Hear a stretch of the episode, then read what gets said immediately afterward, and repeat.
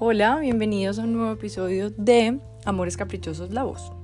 Recuerda que si quieres entrar al blog, la dirección es www.amorescaprichosos.com y en Instagram arroba amorescaprichosos. La entrada de hoy que les quiero leer es Yo era una persona realmente insegura. Toda mi niñez, adolescencia y adultez temprana fui lo que se cataloga como una mujer insegura y me decían, mira, el problema contigo es que tienes baja autoestima, tienes que ser más segura de ti misma. Esas palabras nunca tuvieron mucho sentido para mí, realmente no sabía de qué se trataba el asunto. No entendía cómo era que yo no me quería a mí misma. ¿Qué era lo que no valía la pena querer? ¿O desde cuándo era que no me quería? ¿Y qué, qué había pasado que ni siquiera me había dado cuenta de que supuestamente no me quería? En el fondo, en mi mundo interno conmigo misma, me gustaba mucho lo que era, pero sí me daba cuenta de que me costaba trabajo mostrarle al mundo eso que tenía para dar. Recuerdo que todo el tiempo exploraba en mi mente la fantasía de que debía ser de tal forma o que debía decir alguna otra cosa, porque es lo que se hace y lo que se dice. Recuerdo que aprendí a vivir por observación e imitación, y no realmente criticando lo que era, ni sintiendo que no tenía valor, sino emprendiendo constantemente proyectos para empezar a ser de alguna forma determinada la que había visto y decidido que era la correcta. Esto me hizo entrar en una dinámica muy racional y sin darme cuenta me convertí en una adolescente muy ordenada, muy crítica, muy pero muy mental. Sin decidirlo conscientemente, empecé a congelar mi emoción para gobernarla con la razón. Y esto me llevó a ser de una manera que hasta hace poco reconocí en mí misma controladora. Lo evidencié cuando quedé en, embarazo de Joaquín. Uf, lo vi claramente. Y entonces empecé a preguntarme qué era lo que había debajo de esta necesidad de control, de modo que observándome mucho, sintiéndome muy incómoda y explorando en mis más profundos miedos lo entendí. Como siempre, debajo de las emociones inferiores, aquellas que son gobernadas por el ego, entre ellas mi amigo no tan amigo el control, esas emociones que nos hacen sentir baja vibración, que vienen disparadas por la hormona del cortisol, que siempre hay algo presente. Hay algo siempre presente. El miedo. El amor más caprichoso de todos los amores. Porque sí, el miedo es el opuesto al amor, pero en sí mismo no es más que la ilusión de desbaratarlo para separarlo y controlarlo.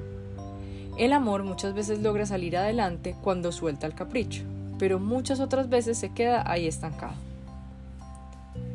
El miedo que hay debajo de la actitud controladora se trata de la idea, de la fantasía, de que el mundo no es un lugar seguro, de que afuera, y muchas veces adentro también, estamos en constante amenaza, que debemos protegernos y para hacerlo hay que contar con todos los posibles escenarios para poder adelantarnos a ellos, que si movemos esta ficha para acá el resultado tendría que ser el esperado, y por lo tanto no hay factor sorpresa, no hay posibilidad de estar en riesgo.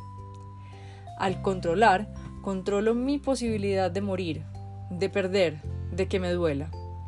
Y así, mirando el mundo como un lugar que no es seguro, lo encuentro inseguro, obviamente, y sin darme cuenta, el inseguro no es el, no es el mundo, sino que soy yo.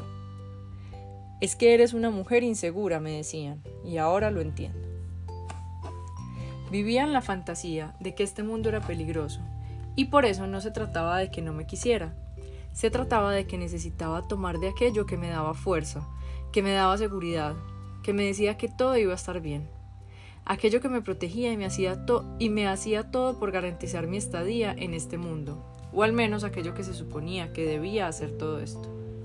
Tomar de mis papás.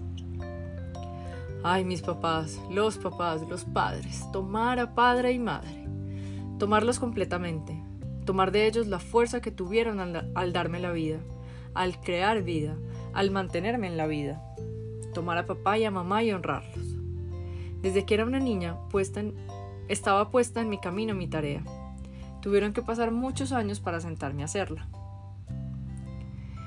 Y de esto me di cuenta cuando estaba preparando mi primera charla y, y recordé una historia que cuento siempre. Yo nací en Medellín, Colombia, en 1985. Una época de mucha violencia, muchísima, violencia en serio. Crecí yendo en el carro con mi mamá y mis hermanos, y mi mamá diciéndonos que debía pasar rápido por un centro comercial muy conocido que estaba cerca de nuestra casa porque tenía una amenaza de bomba y en cualquier momento podía explotar. Crecí oyendo esas bombas explotar y esperando ver en el noticiero qué tan grave había sido, cuántos habían muerto. Crecí sintiendo la muerte en la puerta de mi casa y sintiendo una culpa inconsciente porque yo seguía sobreviviendo, cuando muchos iban muriendo. Aunque nunca nada así nos pasó, ni a mí, ni a mi familia cercana, todos recibimos una llamada, una o varias veces en donde nos decían que alguien conocido, cercano, había muerto por cuenta de la situación del momento o que lo habían secuestrado. Yo crecí con unos papás que realmente no sé cómo están cuerdos, cómo lograron darnos una vida lo más normal posible en medio de tanto dolor y miedo. Crecí muchos años después oí a mi mamá contar que cuando ella nos veía salir a mis hermanos y a mí por la puerta todas las mañanas para ir al colegio, nos miraba y pensaba que ahí estábamos los tres saliendo y no sabía si los tres íbamos a regresar. Eso era lo que mi mamá pensaba cada día, todos los días. Ahora lo entiendo todo. Por supuesto que ese no era un mundo seguro, y esa inseguridad la metimos muy adentro de nuestro corazón porque era la única manera de sobrevivir. Yo la metí tan adentro que me confundí y creí que se trataba de mí, que algo estaba mal conmigo. Pero no, no era yo. Era la imposibilidad de mis padres de mostrarnos un mundo seguro y su gran fortaleza para coexistir en él, tratando de hacernos creer que íbamos a estar bien pero muchas veces fallando en la tarea porque ni ellos mismos lo podían saber. Así que a lo que me dedico hoy, es a quitarle ese capricho horroroso al amor y a decirle a mis consultantes lo que una vez me dije a mí mismo cuando me senté a hacer la tarea. Toma a tus padres, con todo lo que te gustó de ellos y lo que no te gustó también. Honra su fuerza, su vida y su destino. Honra su camino y el tuyo también. Cierra los ojos e imagina que te llenas de chispitas mágicas doradas de amor de papá y mamá, y que en su magia hay protección, hay fuerza, hay vida. No importa si tienes 20 o 60 años, llénate de ellos y ahí encontrarás tu mundo seguro. Bueno, esta es la entrada de Amores Caprichosos que se llama Yo era una persona realmente insegura. Ojalá les haya gustado mucho, les haya servido y lo hayan disfrutado tanto como yo disfruté escribirlo, compartirlo y ahora leérselos a ustedes. Un abrazo muy grande. Ciao.